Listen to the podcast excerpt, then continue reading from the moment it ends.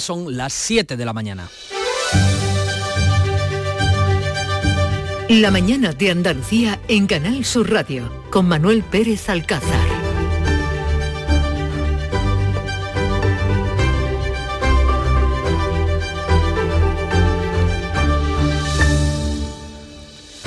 El presidente de la Junta lleva hoy a Bruselas su reivindicación de inversiones para hacer frente a la sequía mientras, muy cerca, en Francia, los agricultores han puesto cerco a París, han cortado carreteras para evitar que circulen productos agrarios como los del campo andaluz. Juanma Moreno comienza hoy una visita a la capital comunitaria donde va a mantener varios encuentros con miembros de la Comisión, del Europarlamento y del Comité de las Regiones para reclamar que se reconozca la especial singularidad que tiene Andalucía al sufrir una sequía pertinaz y además que se destinen fondos comunitarios a obras hidráulicas. Son dos asuntos que a nosotros nos afectan de manera muy especial en esta parte del sur del sur de Europa que es Andalucía y que queremos sensibilizar, concienciar al conjunto de la Unión Europea sobre la situación que estamos pasando. Antes de partir a Bruselas, su gobierno ha aprobado el cuarto decreto de sequía que dispone casi 220 millones de, nuevos, eh, euros para nuevos sondeos, desaladoras, obras para evitar las fugas, para que Andalucía gane hasta 81 hectómetros cúbicos extra. Los agricultores recibirán ayudas y si hasta ahora miraban al cielo esperando la lluvia, ahora miran también a Francia, donde sus colegas han cortado carreteras y cercado París en su protesta contra las políticas de Macron y de la Comisión Europea. Acusan de competencia desleal dentro de la propia Unión. El ministro español Luis Planas desmiente esas acusaciones que ha hecho suyas el primer ministro francés. Estamos en la Unión Europea. Por tanto, las normas de producción, de comercialización, son similares en todos los países miembros y todos los países miembros las aplicamos igual. Por tanto, no hay ninguna ventaja competitiva derivada por la aplicación de normas distintas. Los transportistas eh, con fruta y verduras de Andalucía tratan de sortear el cerco que les están plantando con sus tractores en Francia los agricultores, mientras se pierden millones de euros que aquí en Andalucía, en concreto en Almería, ascienden a 75 millones a la semana. La denominada ira del campo se está extendiendo por países como Alemania, Polonia o Rumanía y amenaza con llegar a España por los elevados costes de producción, como ha explicado en el Mirador de Andalucía el secretario general de Asaja, Eduardo Martín. Se van a convocar protestas. lo que tendremos que matizar y, determinar es qué tipo de medidas vamos a acordar. Pero eh, evidentemente los problemas que, están, que está teniendo el sector español ahora mismo están empeorando. En lo político, el Congreso vota hoy el texto de la ley de amnistía con las enmiendas, pero Junts no descarta votar en contra si no se elimina toda alusión a los delitos de terrorismo o de traición. Quiere reforzar al PSOE a retirar la excepción a la amnistía del el delito de terrorismo con atentado a los derechos humanos. La dirección socialista ha trasladado un mensaje a los medios de comunicación en el que acusa a los jueces de querer influir sobre las decisiones políticas. La portavoz socialista Esther Peña admite que aún hay tiempo para seguir negociando con Junts. aquí a mañana seguiremos hablando, como no, con todos. Ahora mismo no hay ningún cambio al respecto. El PP insta a los socialistas disconformes, como el presidente Manchego, a votar en el Congreso contra la ley. Feijó acusa al gobierno de mantener una actitud dócil, dice, con quienes practican el terrorismo. Hoy el Partido Socialista se reduce al partido más dócil y más complaciente con quien justifica el terrorismo callejero Junts trata de blindar a Puigdemont y es que eh, después de que el juez García Castellón haya prorrogado la investigación por delito de terrorismo, se desvanecen las posibilidades de que acceda a la amnistía. También se ha prorrogado la investigación sobre la presunta trama que vincula al independentismo con el espionaje en ruso eh, del gobierno de Vladimir Putin, un asunto que también pone en riesgo la amnistía de Puigdemont por un posible delito de traición. En la audiencia de Sevilla ha comenzado el juicio a la anterior cúpula de UGT por presunta financiación ilegal. Los abogados de los líderes sindicales han pedido la comparecencia como testigo del presidente de la Junta para evitar devolver los casi 41 millones de euros defraudados. Quieren hacer valer el acuerdo alcanzado en 2022 para tratar de ir devolviendo poco a poco el dinero a la Junta. El fiscal Fernando Soto tiene claro que hubo fraude y contabilidad para financiar el sindicato. GT no solamente falseaba facturas de modo aislado, institucionalizó el fraude, lo pactó con los proveedores en las modalidades que veremos en esta sala, el, el rappel, el bote y la defraudación de los alquileres. Es 30 de enero y lamentablemente sigue sin llover. El último martes de este mes se presenta soleado en general y con intervalos nubosos en el litoral que pueden dejar chubascos débiles en el área del estrecho. Temperaturas con pocos cambios, las máximas estarán comprendidas hoy entre los 21 grados de Sevilla y los 18 de Málaga y Jaén. Soplarán vientos de componente este moderados en el litoral y flojos en el interior con levante fuerte en el estrecho. Conozcamos cómo amanecen los cielos y las temperaturas en toda Andalucía. Conectamos con nuestra red de emisoras eh, en Cádiz. Salud Botaro, buenos días. ¿Qué tal? Muy buenos días. 12 grados de temperatura tenemos a esta hora, llegaremos a los 18 y el cielo despejado. Cielo y temperaturas en el campo de Gibraltar, Algeciras, Susana Torrejón. Nubes y claros en los cielos, tenemos 14 grados de temperatura y hoy esperamos una máxima de 17. El viento sopla ya de levante, aunque va a arreciar por la tarde. ¿Cómo amanece en Jerez, Pablo Cosano? Con 9 grados, 21 de máxima prevista, cielo limpio. ¿Y en Huelva, María José Marín? Pues cielos nubosos, brumas matinales, a esta hora 9 grados, alcanzaremos una máxima de 20. Cielos y temperaturas de Córdoba, Antonio Postigo. También aquí cielos con intervalos nubosos en la provincia de Córdoba. Tenemos ahora mismo en la capital 7 grados y medio de temperatura, llegaremos hasta los 20. Miramos al cielo y al termómetro en Sevilla, Antonio Catoni. Buenos días, algunas nubes, pocas, tenemos 8 grados y alcanzaremos una máxima de 21. La amanecida en Málaga, María Ibáñez. Pues con cielos nubosos, 15 grados ya a esta hora en la capital, alcanzaremos máxima de 19. ¿Cómo está este martes en Jaén a las 7 y 6 minutos, César Domínguez?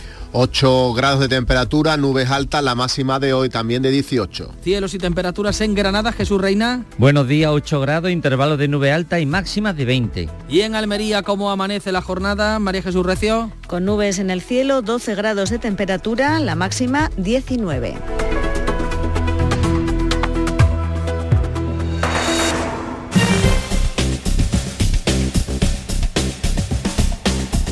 A las 7, 7 minutos conozcamos cómo se circula por las carreteras de Andalucía. Conectamos con la Dirección General de Tráfico. Patricia Riaga, buenos días. ¿Qué tal? Muy buenos días. Pues arranca esta jornada de martes y a esta hora van a encontrar tráfico en aumento en la red de carreteras de Andalucía, especialmente de acceso a los grandes núcleos urbanos. De hecho, hasta ahora van a encontrar tráfico irregular en la provincia de Cádiz. Precaución en la CA35 ya en la barriada Río San Pedro en sentido a la capital gaditana. También tráfico irregular a esta hora en la provincia de Sevilla, en la A4, a su paso por Carmona, en sentido a la capital hispalense. En el resto de carreteras, de momento, situación tranquila.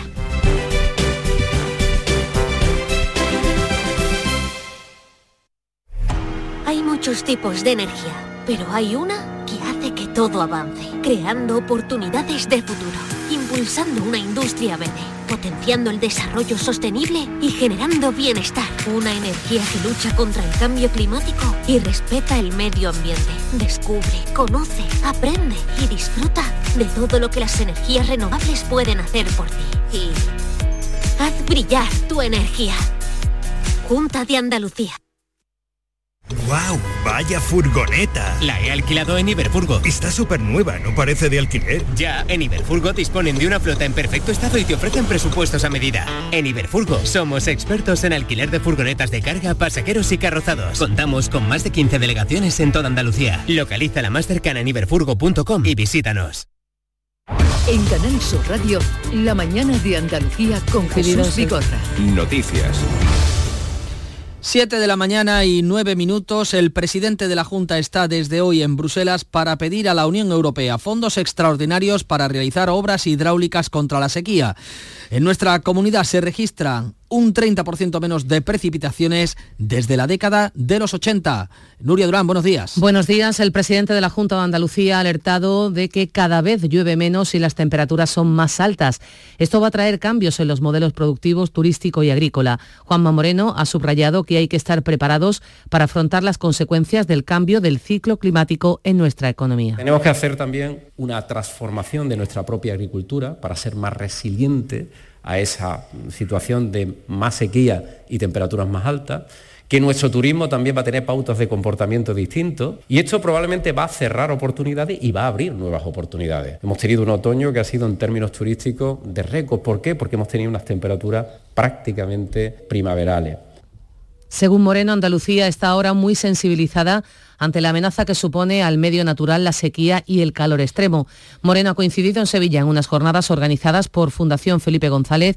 Ha defendido el legado del expresidente del Gobierno. González ha instado a alcanzar acuerdos para buscar soluciones a unos recursos hídricos insuficientes. El presidente amanece en Bruselas esta mañana, donde va a llevar a cabo una eh, visita institucional de tres días en la capital comunitaria. Va a tener encuentros con máximos responsables de la comisión. También intervendrá en el Comité de las Regiones, enviado especial a Bruselas, José Manuel de la Linde. Buenos días. Muy buenos días. A las 11 de esta mañana se ve en primer lugar con el vicepresidente ejecutivo de la Comisión Europea, con Maros Sescovic, comisario del Pacto Verde Europeo, a quien va a trasladar la singularidad hídrica de Andalucía y la necesidad de inversiones en obras hidráulicas para hacer frente a la sequía que padecemos. Ya por la tarde, Juanma Moreno participa en la reunión de la mesa del Comité de Regiones, la número 224, en la que pondrá también de relieve la importancia del agua para un sector como el agrícola andaluz que abastece a toda Europa. Todo esto, compañeros, en una jornada aquí en Bruselas en la que amanece con cielos cubiertos y en torno a 9 grados de temperatura.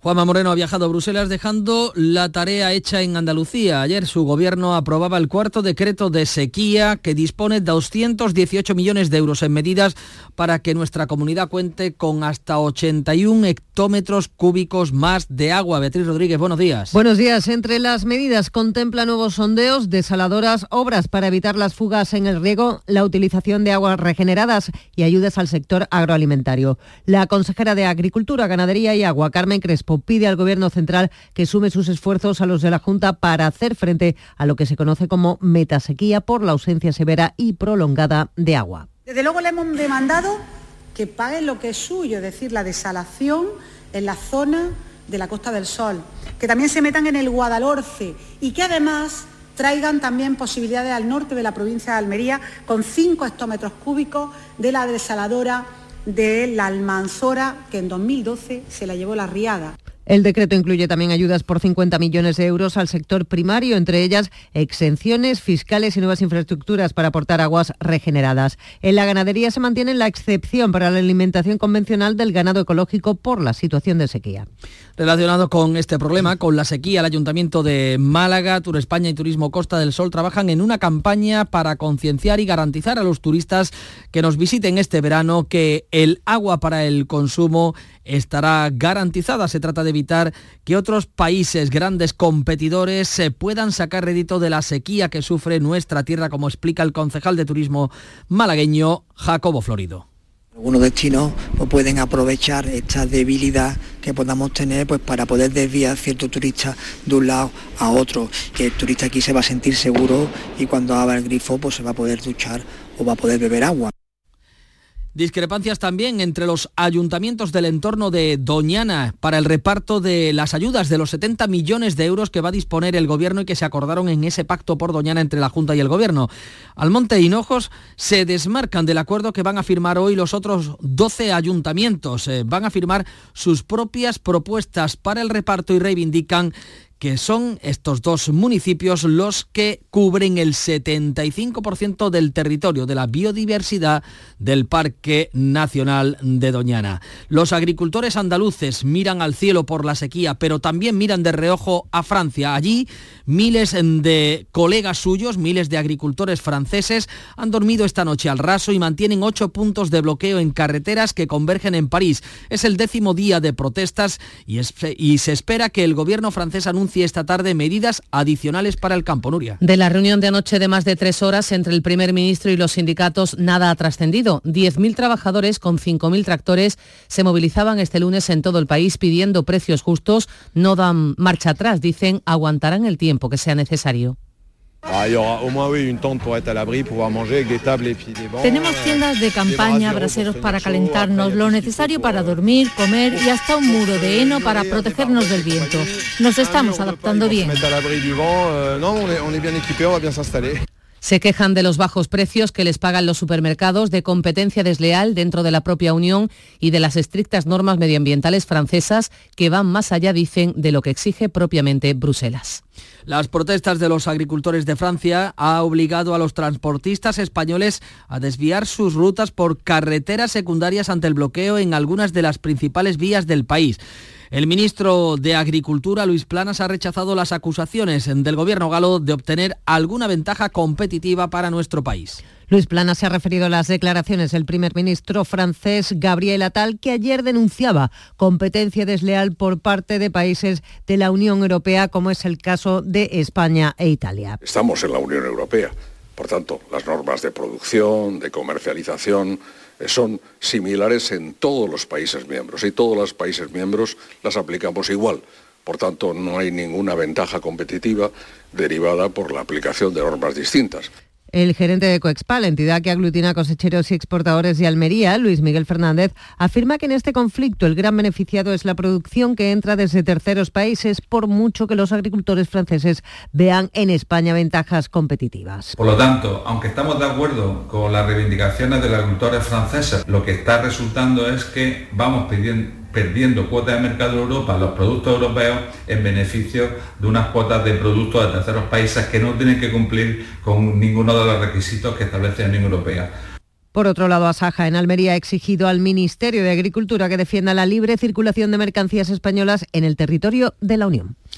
Y de hecho, estas protestas en el campo eh, francés eh, pueden extenderse, ya lo están haciendo por algunos países del entorno y amenazan con llegar a España el próximo año. En el mirador de Andalucía, el secretario general de Asaja, Eduardo Martín, ha dicho que las exigencias europeas en materia medioambiental y otros factores han acrecentado las quejas de los productores. Las medidas de carácter medioambiental que nos asfixian y que nos ahogan a los agricultores la relación de nuestra actividad, el exceso de burocracia, la imposibilidad de competir con mercancías procedentes del exterior, que no tienen las mismas reglas de juego ni exigencias que tienen nuestros productos, los acuerdos comerciales con países terceros o la falta de rentabilidad de las explotaciones. Y con estos problemas eh, en la producción agrícola, hoy conoceremos el dato adelantado del IPC de enero. En diciembre la inflación acabó en el 3,1%. En lo político, Junts presiona al PSOE, lo va a hacer durante toda la jornada y en extremis para eliminar la alusión al terrorismo de la ley de amnistía que hoy vota el Pleno del Congreso. Los de Puigdemont no descartan votar en contra si los socialistas no retiran la excepción por la que los delitos de terrorismo con ataques a los derechos humanos quedan fuera de la amnistía. Junts va a presionar hasta el último momento para lograr la amnistía absoluta en los delitos de terrorismo. Quieren que se incluya la enmienda que mantienen viva y se elimine la referencia a los delitos de terrorismo que deja fuera de la amnistía los delitos con grave violación a los derechos humanos. El PSOE asegura que el texto actual es robusto, constitucional, pero la portavoz Esther Peña dice que no hay cambios previstos ahora mismo, aunque hay tiempo. Ahora mismo decirles que no hay sobre la mesa ningún cambio en la posición del Partido Socialista sobre la votación de las enmiendas respecto a lo que salió de la Comisión de Interior, la, de Justicia, perdón, la semana, la semana pasada. La dirección del PSOE ha trasladado un mensaje a los medios en el que acusa a los jueces de querer influir sobre las decisiones políticas. Cada vez que el legislativo mueve ficha, un juez mueve ficha dicen desde Ferraz, pero sin ponerle voz. Sumar aún no ha decidido si va a apoyar las enmiendas de los independentistas. El PP, por su parte, ha reclamado que se vote por llamamiento y de manera pública.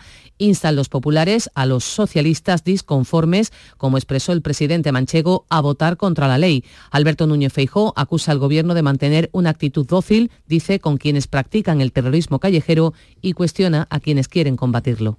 Hoy el Partido Socialista se reduce al partido más dócil y más complaciente con quien justifica el terrorismo callejero que con quien quiere combatirlo. Y lo peor es que el independentismo lo sabe. ¿Cómo de dócil debe de ver el independentismo a Sánchez que incluso le perdona que lo espíe? Si el Pleno del Congreso aprueba este martes el texto final y las enmiendas, la ley pasará al Senado, donde el Partido Popular, con mayoría absoluta, prevé dilatar al máximo los plazos. El Congreso, por cierto, estrena su nuevo sistema de votación con pantallas táctiles. Veremos hoy si este nuevo sistema evita errores en una votación que va a estar muy ajustada. El empeño de los independentistas en ampliar la amnistía al máximo tiene una explicación en los tribunales. El juez de la Audiencia Nacional, García Castellón, ha prorrogado seis meses la instrucción por el caso de tsunami relacionado con terrorismo y garantiza que hay indicios de esos casos de terrorismo que podrían estar fuera de la ley de amnistía. En Barcelona, otro juez ha prorrogado seis meses la investigación que relaciona a los independentistas y a Puigdemont con una supuesta trama rusa de espionaje, un asunto que podría derivar incluso en delito de traición, que también está fuera de la amnistía. Un asunto más de tribunales ha comenzado en la audiencia de Sevilla el juicio a la excúpula de UGT Andalucía por supuesta financiación ilegal. Se enfrentan a siete años de cárcel. El sindicato ha pedido que el presidente de la Junta, Juanma Moreno, declare como testigo y los abogados de las defensas solicitan la nulidad. Además, el letrado del ex tesorero del sindicato ha asegurado que la jueza Laya fue inquisidora den la instrucción. Así las cosas, a este juicio no le falta de nada y solo ha pasado la sesión de las cuestiones previas, son 62. Los abogados de los 15 defensores dicen que el caso es nulo, con pruebas y registros ilegales y con documentos de un ex empleado filtrado a la prensa condenado por revelación de secretos. Luis López, abogado del ex tesorero Fresneda. Y desde el punto de vista de la Junta de Andalucía, ¿cómo se puede estar reclamando 40 millones después de un acuerdo de cerca de 70 millones en donde se, acepta. Por todo ello, señoría, señorías, entendemos que, como hemos explicado, hay una satisfacción extraprocesal. Para el fiscal todo está claro. Hubo fraude y se montó una contabilidad para financiar el sindicato. Este martes declara el jefe del grupo de la AUCO, de la Guardia Civil que hizo la investigación y el tribunal responderá a las propuestas planteadas. 7 y 21 vamos al kiosco. Si quieres disfrutar de la radio por la tarde, te espero de lunes a viernes a partir de las 4 en Canal Sur Radio. Te ofrezco complicidad, cercanía, risas y buen humor, las historias que pasan en Andalucía, actualidad, consejos sobre salud y muchas entrevistas. Cuento contigo. Así es la tarde de Canal Sur Radio con Mariló Maldonado Tres horas para disfrutar de la mejor radio hecha en Andalucía. De lunes a viernes desde las 4 de la tarde. Contigo somos más Canal Sur Radio. Contigo somos más Andalucía. En Logística Castillo disponemos de terreno para estocaje de contenedores y maquinaria portacontenedores para la manipulación y reparación de los mismos. Instalaciones con almacenaje en ambiente, refrigerado y congelado. Todos los servicios de transporte multimodal y gestión logística integral al cliente adaptado a sus necesidades. Logística Castillo, tu gestor estratégico en Sevilla para todo el sur peninsular. 7, 22, casi 23 minutos de la mañana. Vamos a hacer repaso de los asuntos más destacados que recogen hoy los periódicos de tirada nacional y andaluza. Llegó el día de la ley de amnistía en el Congreso y así lo recogen las portadas de los principales diarios de tirada nacional. ¿Qué destacan? Francisco Ramón. Buenos días, bueno, Pues buenos días, Manuel, otra vez. Eh, ABC dice, el PSOE ataca a los jueces por investigar a Puigdemont. Les acusa de tener un objetivo muy claro y tilda de horrible que puedan influir en la aprobación de la El país, el PSOE ve injerencias, palabra entrecomillada, de los jueces en la amnistía. Los instructores del caso Tsunami y de la trama rusa prorrogan las investigaciones. En el diario El Mundo, dos jueces ponen a Puigdemont fuera de la amnistía de Sánchez. Aparecen nuevos indicios de la conexión del separatismo con la Rusia de Putin para desestabilizar la democracia, así lo recoge el auto, y el PSOE no descarta aceptar más enmiendas de Junts antes de la aprobación hoy de la ley en el Congreso. Contundente el titular de la vanguardia. El PSOE acusa a los jueces de injerencia para laminar la amnistía. El juez Aguirre relata una posible alta traición de Puigdemont un delito excluido a esta hora de la ley del perdón. Y en la razón, Junts y Esquerra presionan para amnistiar la traición al Estado. ¿Y a qué dedican los editoriales? Pues buena parte de los periódicos a este asunto. ABC titula el suyo, Señalamientos desde el poder. Dice el periódico de Vocento que el Partido Socialista avanza en un su deriva y liberal y vuelve a señalar a jueces y a la prensa no afín para intentar deslegitimar, asegura el periódico, cualquier contrapeso al poder político de Sánchez. Y hace una advertencia, Europa haría bien en tomar buena nota de estas prácticas y liberales, insiste, que podrían interpretarse como un ejercicio de coerción explícita a través del señalamiento de dos instituciones como son la Judicatura y los medios, que tienen, entre otras misiones, concluye, la de vigilar y limitar los abusos que puedan perpetrarse desde el poder político. El país editorial, editorializa la retirada de financiación a la agencia de la ONU de ayuda a los palestinos refugiados, injusto castigo colectivo lo titula. Suspender las aportaciones a la agencia de la ONU para los refugiados palestinos no condena jamás, sino a los civiles. El país considera acertado, por tanto, el anuncio de España de continuar financiando el organismo humanitario de la ONU para aliviar mínimamente, dice, la situación de miles de personas. En nada ayuda, concluye, a una resolución pacífica del conflicto la injusticia justa retirada de financiación a la UNRWA. En el mundo, amnistiar la injerencia rusa y el terrorismo es un ataque a la Unión Europea. De esto va su editorial.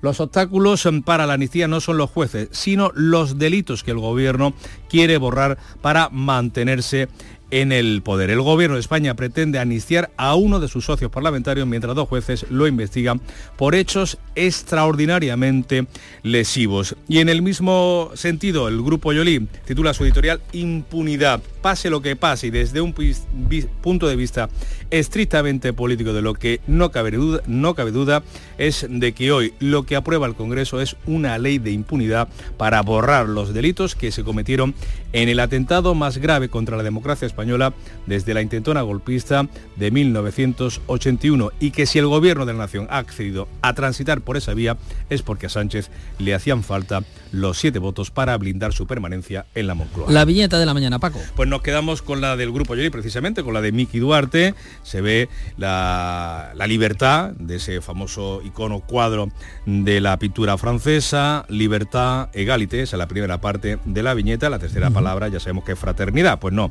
se ve en la siguiente viñeta un camión marca España, los agricultores franceses tirando la mercancía y esa tercera palabra, la de fraternidad, es sustituida por hijódete.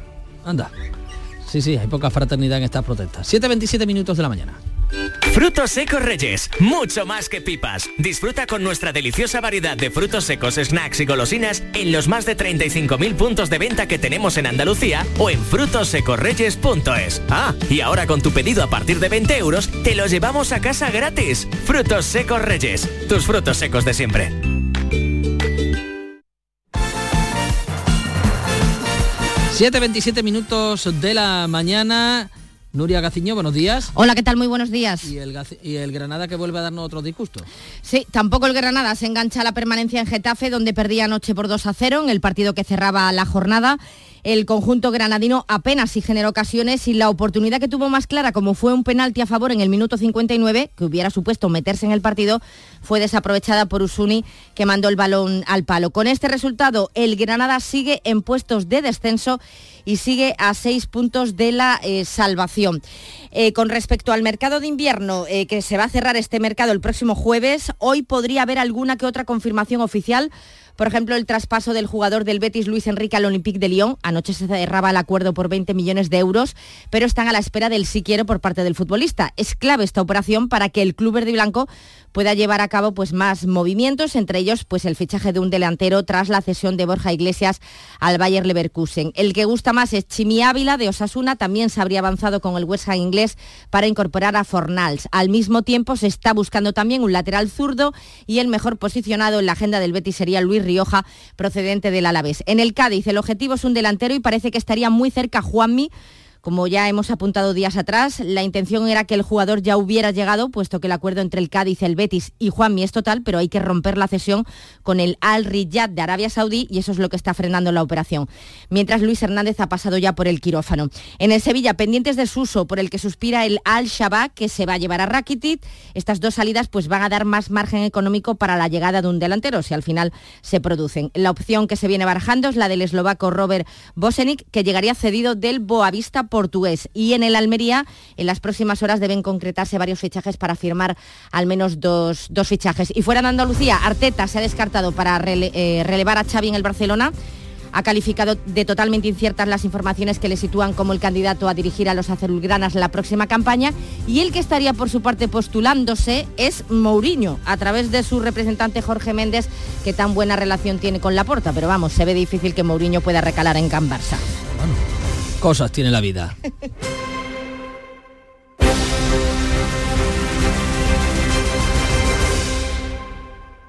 Canal Sur Radio.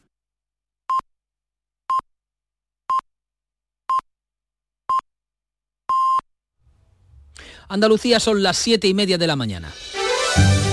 La mañana de Andalucía en Canal Sur Radio con Manuel Pérez Alcázar. Y a esta hora, con Nuria Durán, les hacemos resumen en titulares de los asuntos más destacados de esta jornada. Viaje oficial del presidente de la Junta a Bruselas para reclamar fondos europeos para obras hídricas. Juanma Moreno se reúne esta mañana con el comisario del Pacto Verde Europeo para trasladarle la necesidad urgente de inversiones en materia hidráulica en Andalucía. El gobierno autonómico aprueba su cuarto decreto contra la sequía dotado con 218 millones de euros para aprovechar 81 hectómetros cúbicos de agua y ayudar al sector agroalimentario. Miles de agricultores franceses mantienen bloqueadas las carreteras que llevan a París. Décimo día de protestas del campo vecino a la espera de que el gobierno francés anuncie nuevas medidas. El presidente Macron llevará el conflicto a la cumbre europea del próximo jueves. España rechaza las acusaciones de competencia desleal que viene lanzando el Elíseo. El Congreso debate y vota hoy la ley de amnistía. El partido de Puigdemont presiona al PSOE para eliminar todas las referencias al terrorismo. Junts no descarta votar en contra si no se eliminan esas excepciones. Los socialistas confían en el texto acordado, aunque dicen que no prevén cambios, reconocen también que queda tiempo para negociar. La Fiscalía acusa de financiación ilegal a la excúpula de UGT Andalucía. El Ministerio Público sostiene que llevaron una doble contabilidad. Las defensas de los 15 acusados solicitan la nulidad del juicio y llaman a declarar como testigo al actual presidente de la Junta. El caso afecta a las ayudas concedidas por los gobiernos socialistas de Chávez y Griñán. El líder mundial de microchips elige Málaga para instalar su segundo centro de investigación. El Instituto belga IMEC, presente en más de 90 países, se va a alojar en un nuevo edificio del Parque Tecnológico malagueño. Dará empleo a 450 profesionales altamente cualificados. Y en cuanto al tiempo, Nuria. El último martes de enero se presenta soleado en general, con intervalos nubosos en el litoral que pueden dejar chubascos débiles en el área del estrecho. Temperaturas con pocos cambios, las máximas van a estar comprendidas hoy entre los 21 de Sevilla y los 18 de Málaga y Jaén. Va a soplar viento de componente este, moderado en el litoral, flojo en el interior, levante fuerte en el estrecho. 7 de la mañana, 32 minutos. Te ayudamos a darle la vuelta a tus ahorros. Descubre lo que puedes conseguir con la cuenta 360 de Cajamar. Y no le des más vueltas. Consulta la información de requisitos y vinculaciones de la cuenta 360 en tu oficina más cercana o en gcc.es barra cuenta 360. Cajamar. Distintos desde siempre. El flexo de Paco Reyero. Javier Salvago, muy buenas noches. Buenas noches. ¿Por qué la gente dice muy buenas noches? Todo lo exagerado es sospechoso. Entonces deberíamos decir noches. Noche y casi no. El Flexo, los lunes a la una de la madrugada en Canal Sur Radio. Contigo somos más Canal Sur Radio. Contigo somos más Andalucía. Las claves económicas con Paco Bocero.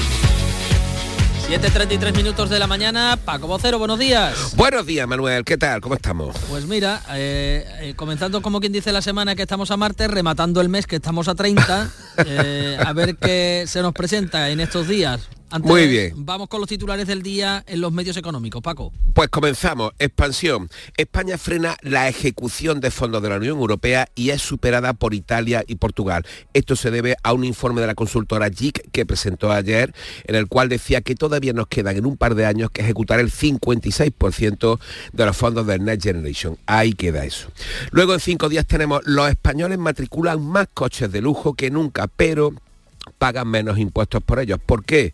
por el efecto y el fuerte peso de los coches híbridos y eléctricos que se vendieron el año pasado. De hecho, en 2023 se vendieron más de 20.000 vehículos de más de 60.000 euros, un 50%, un 50% más que en 2022. Eh, y nos vamos con el economista y abre con que los autónomos fantasmas, los falsos autónomos, caen por primera vez en una década.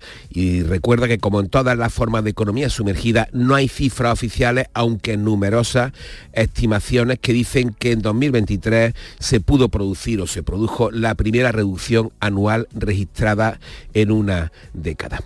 Y nos vamos con las claves, si te Venga, parece. Vamos con ellas, Paco, cuéntame. Pues mira, hoy comenzamos con un super martes absoluto eh, en materia de claves, precisamente con la inflación adelantada de enero.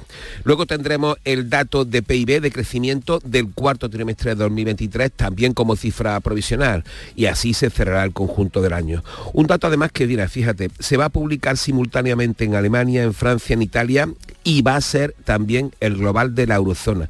Y este último dato, el global de la eurozona, va a ser relevante en tanto eh, que si se repite la caída de una décima que se registró el tercer trimestre del año pasado, supondría que la Europa del euro ha entrado en recesión técnica por aquello de los dos mm, trimestres continuados por debajo de cero.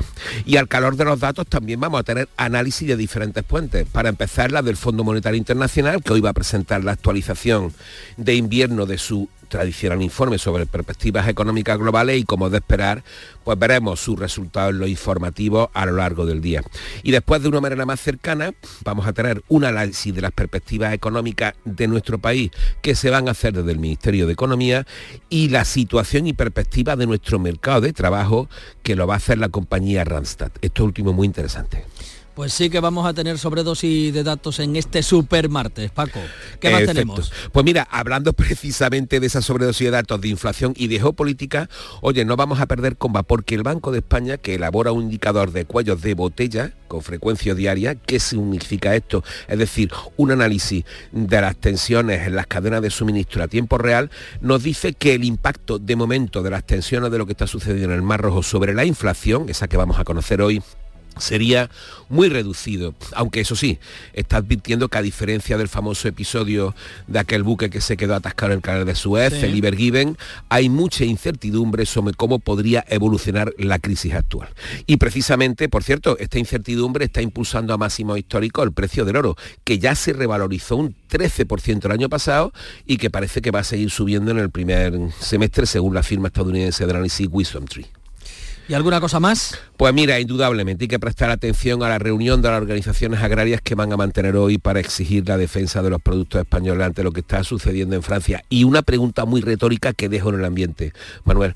Oye, es que esto lleva pasando desde hace 40 años. ¿Se va a solucionar alguna vez? Bueno, pues yo no tengo respuesta. No, yo tampoco, pero la dejamos ahí en el ambiente.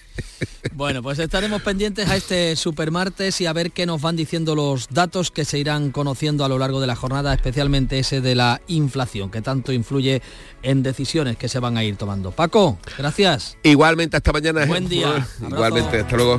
Seguro que has oído hablar de compartir responsabilidades de forma equilibrada en la crianza de los hijos e hijas. Pero, ¿sabes qué beneficios aporta? Compartir los cuidados es salud para toda la familia.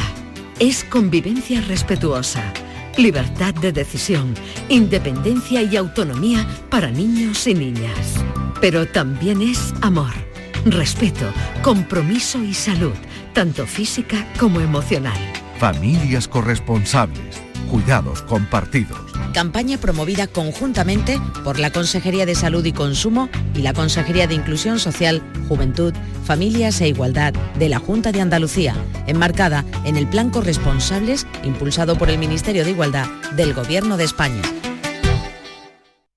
El carnaval de Cádiz está en tu móvil. Porque con la aplicación móvil de Canal Sur Radio puedes escucharlo estés donde estés, todos los días desde las 8 de la tarde, en directo en el programa Carnaval Sur con Fernando Pérez, Ana Candón y todo su equipo. Además, en nuestra aplicación móvil también tienes todos nuestros podcasts y en ellos encontrarás el ritmo del tangay, el seguimiento diario a la actualidad del Carnaval de Cádiz con Manuel Casal. Y por supuesto, en nuestra aplicación móvil tienes los programas que más te gustan y las emisiones en directo de todos nuestros canales. Descárgate ya nuestra aplicación móvil y disfruta de todo el Carnaval de Cádiz cuando quieras y donde quieras. En tu móvil.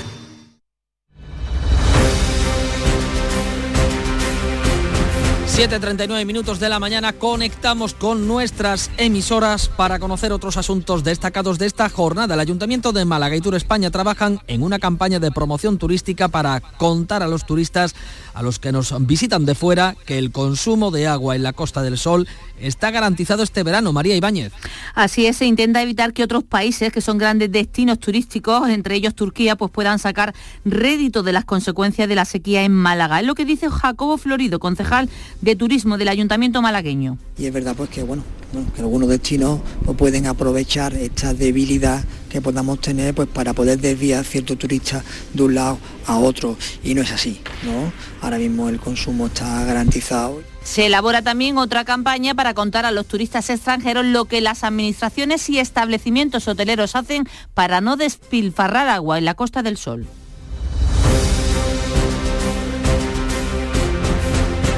Y en Cádiz, Diputación y Junta firman un convenio, trata de un protocolo de actuación en mejora y ampliación de depuradoras en 18 municipios. Salud, Botaro. También se quiere trabajar para reducir las fugas de agua en los canales de la provincia. La consejera Carmen Crespo ha hecho un llamamiento al ahorro por parte de la ciudadanía. Que podemos firmar con las fugas de agua que no es ni más ni menos que el 16 o el 20%, dependiendo de los municipios, en muchas zonas de pérdidas en estos momentos. Y por tanto, creo que es un interés loable el que la Junta de Andalucía, con la Diputación de Cádiz, entremos en estas posibilidades que los municipios en este momento no pueden hacer frente por sí mismos.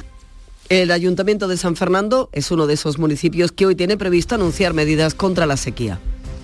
Fíjense, las altas temperaturas de las últimas semanas en este pleno invierno que estamos viviendo con clima primaveral están produciendo un adelanto de la floración de la vid y el crecimiento de las orugas que atacan la yema de los viñedos, lo que puede producir graves daños en las vides de los pagos de Córdoba. Antonio Postigo.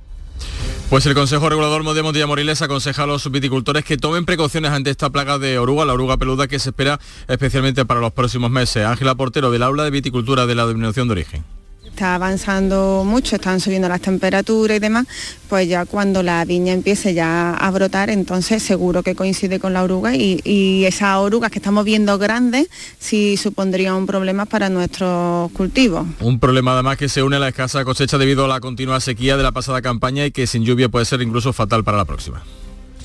Este martes hay una reunión de la Asociación de Vecinos de El Portil, el núcleo costero nubense que comparten las localidades de Cartaya y de Punta Umbría. Subdelegación del Gobierno eh, en Huelva y esta Asociación de Vecinos van a abordar el problema que está suponiendo la pérdida de arena de la playa por los eh, sucesivos temporales. María José Marín una situación que repercute de manera negativa en sectores como el comercio o el turismo. Insisten en que se resuelva esta problemática que se agrava con las lluvias y las mareas vivas. El presidente de la Asociación de Vecinos Portileños, Prudencio Serrano. Lo que esperamos es que por fin, dado que la nuestro delegado está en Madrid buscando soluciones o qué solución se podría dar, nos adelante lo que es, eh, esperemos ser una buena noticia y se empieza a actuar en la parte de, de litoral deportivo, en la playa. Hace algunos años Hace algunos años el Portil tenía unos 300 metros de playa, de playa, hoy es prácticamente inexistente. En la provincia de Jaén, en la localidad de Torre Don Jimeno, tenemos que lamentar el primer accidente laboral mortal de este año, de este 2024, es el cuarto en Andalucía. El fallecido tenía 31 años, César Domínguez. Sí, realizaba tareas de limpieza y mantenimiento de unas placas solares en el tegado de un edificio en Torredón Jimeno. Cayó de unos 10 metros de altura. Los sanitarios que acudieron al lugar intentaron estabilizarlo durante casi 10 minutos. Fue en vano. Como dices, es el primer trabajador que muere en Jaén por accidente en este 2004. Ha habido cuatro en toda Andalucía. Y en la Puebla del Río, en la provincia de Sevilla, hoy se va a celebrar la firma del reparto de los fondos que el gobierno destina al desarrollo sostenible del territorio de Doñana. Participan en el acuerdo 12 de los 14 municipios. Antonio Catoni. Eh, sí, eh, son 12 municipios, entre ellos la provincia más numerosa, la más representada es la provincia de Sevilla, con 5 municipios. Ese acuerdo se va a firmar en la Puebla del Río, del total de 350 millones de euros aportados por el gobierno y una subvención de 70 millones. Eh, de ese acuerdo, como dice, se salen dos muy importantes de la provincia de Huelva, Almonte e Hinojo. Se desmarcan del acuerdo. Recuerdan que su territorio supone más del 75% de la biodiversidad del Parque Nacional. Reclaman la mayor parte de los fondos por extensión y población en contra de la postura de los otros 12 consistorios que se han puesto de acuerdo. Manolo.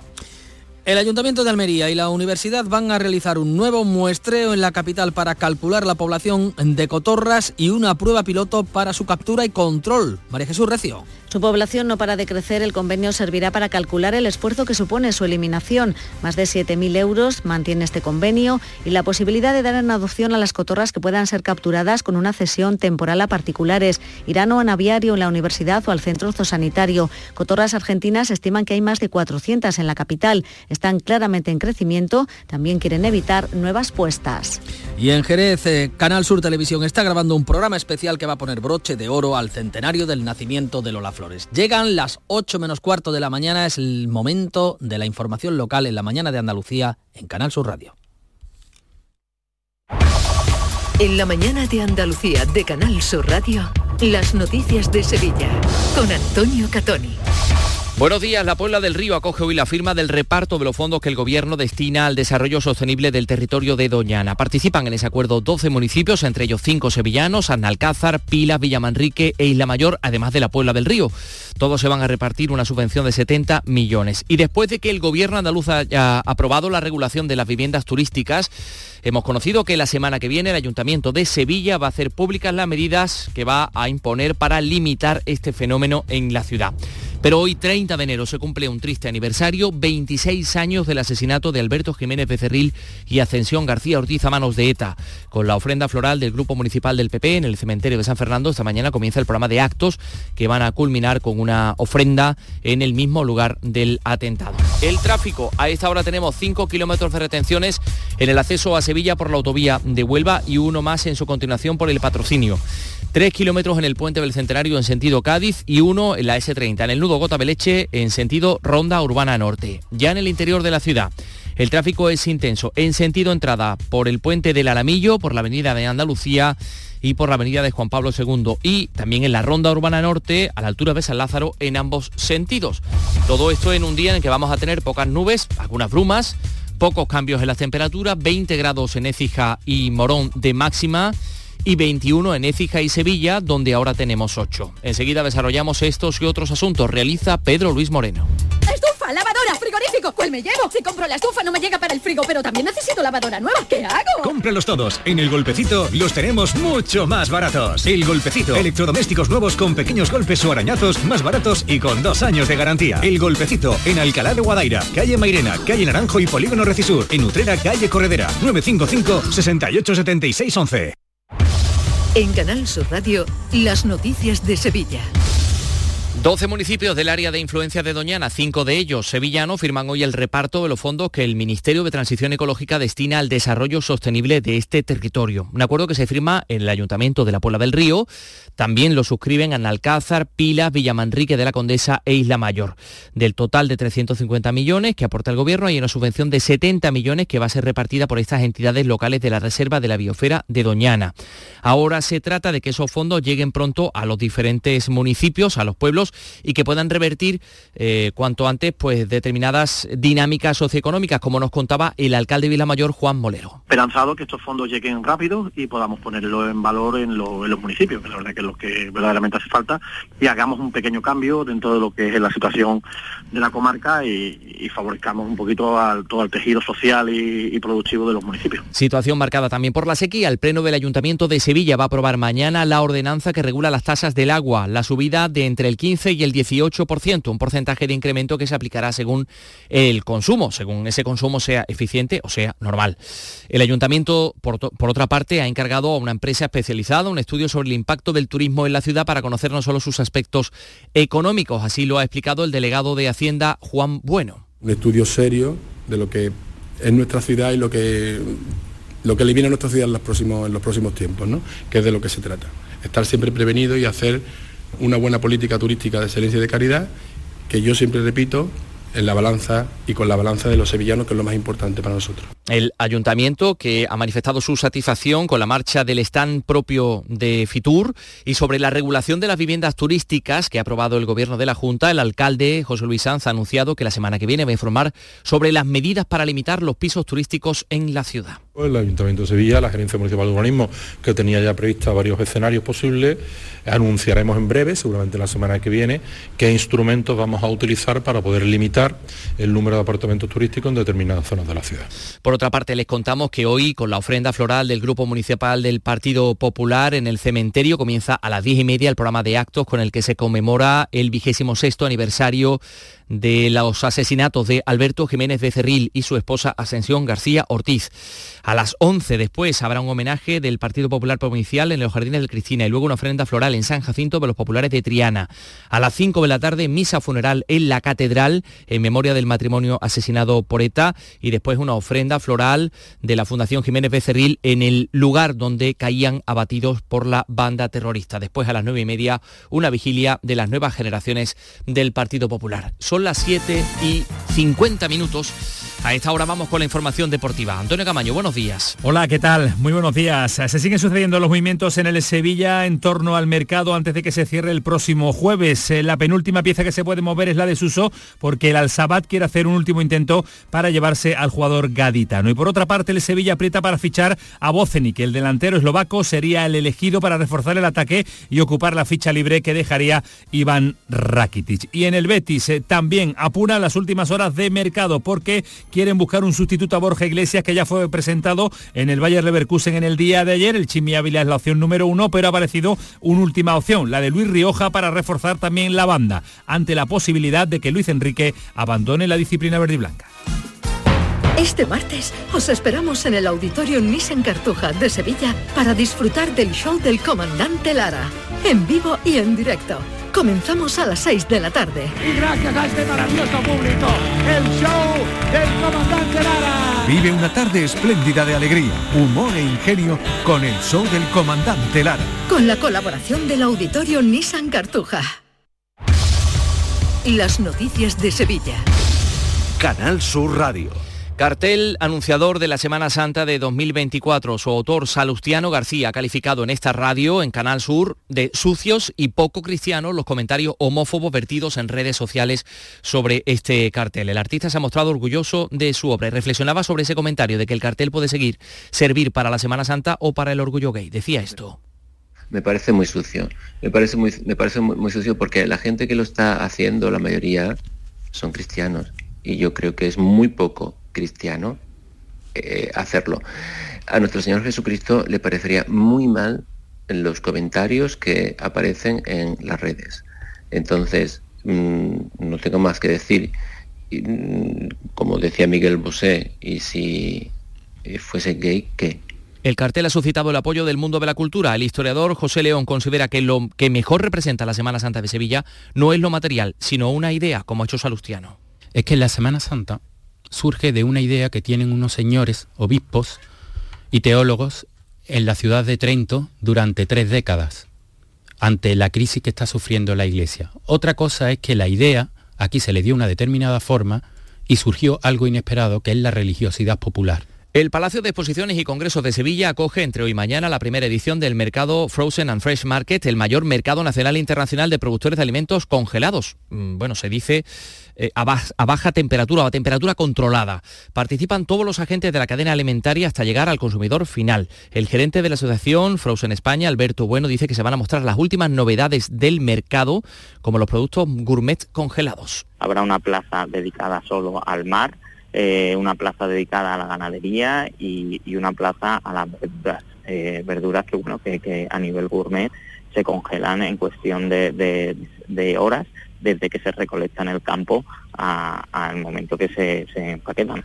Les contamos también que esta mañana se reúne el consejero de universidades, José Carlos Gómez Villamandos, con los representantes de una treintena de empresas del sector tecnológico del parque y con el parque Cartuja, con el parque científico y tecnológico, para analizar la nueva programación de titulaciones universitarias a implantar en los próximos cuatro años en Andalucía. Por otra parte, les contamos que el Ministerio de Fomento va a recepcionar en los próximos días la carretera que une Espartinas con la A49 y la S40, que ya está concluida, un vial de 350 metros que comenzó a construirse en mayo, que ha costado 2,6 millones de euros. Eh, ahora, dice la actual alcaldesa Cristina Los Arcos, se prevé que se acaben las limitaciones que suponen los atascos diarios y también se prevé que aumente el atractivo inversor de Espartinas se nos abre un nuevo mundo de atractivo de, nuestro pueblo, pues eso, para las empresas, para las tecnológicas, para las empresas logísticas. Nos quedamos justo en un cruce de camino entre la A49 y la S40 cuando se terminen. La policía local de, Sevilla ha detenido a dos jóvenes por intentar robar a un hombre de 72 años utilizando la técnica del abrazo cariñoso en las inmediaciones de un banco. Los asaltantes se acercaron a él de forma muy efusiva, simulando que lo conocían, hasta que la víctima se percató y entonces empezaron a golpearle. Tuvo que ser auxiliado por varios vecinos. Y les contamos también que el próximo día 2 de febrero, el próximo viernes en Fibes a las 9 de la noche, concierto benéfico, homenaje a Manuel Molina. Me gustaría besarte homenaje en favor de su hijo con síndrome de Asperger, Manuel Molina. Por el que van a pasar grandes figuras del flamenco como Manuela Carrasco, Rafael Riqueni o Esperanza Fernández. 8 grados en Sevilla Capital.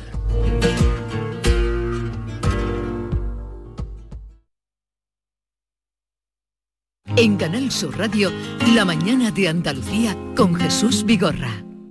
Aquadeus, el agua mineral natural de Sierra Nevada, patrocinador de la Federación Andaluza de Triatlón les ofrece la información deportiva.